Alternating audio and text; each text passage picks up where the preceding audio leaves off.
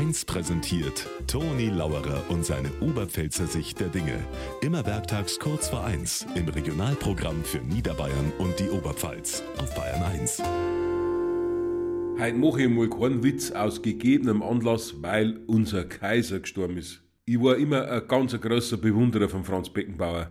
Es war einfach ein Genuss, ihm beim Fußballspielen zuzuschauen.